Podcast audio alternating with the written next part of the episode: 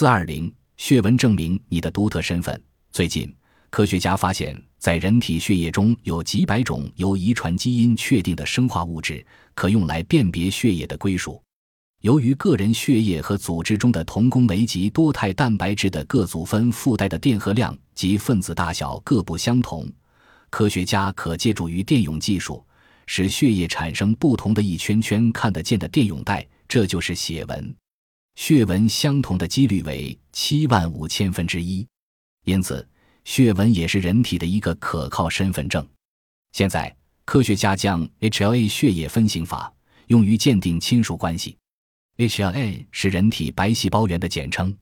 在无亲属血缘的人群中，要找到两 HLA 型别完全相同的个别是绝对不可能的。几年前。欧美等国已用 HLA 分型法鉴定父子关系作为法律依据之一。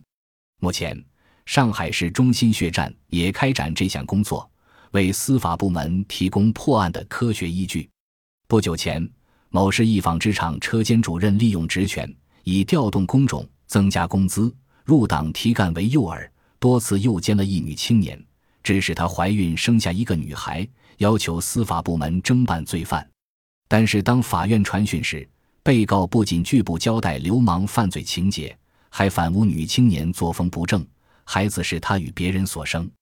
为了查清真相，法院将被告、女青年及女孩的血型送上海市中心血站做了 HLA 型别鉴定。经过遗传统计分析表明，被告是孩子的父亲机会达百分之九十七以上，可以肯定父子关系。在科学鉴定面前。被告不仅交代了利用职权多次诱奸这名女工及其他妇女的流氓犯罪情节，还交代了他参与轮奸多名妇女的严重犯罪活动。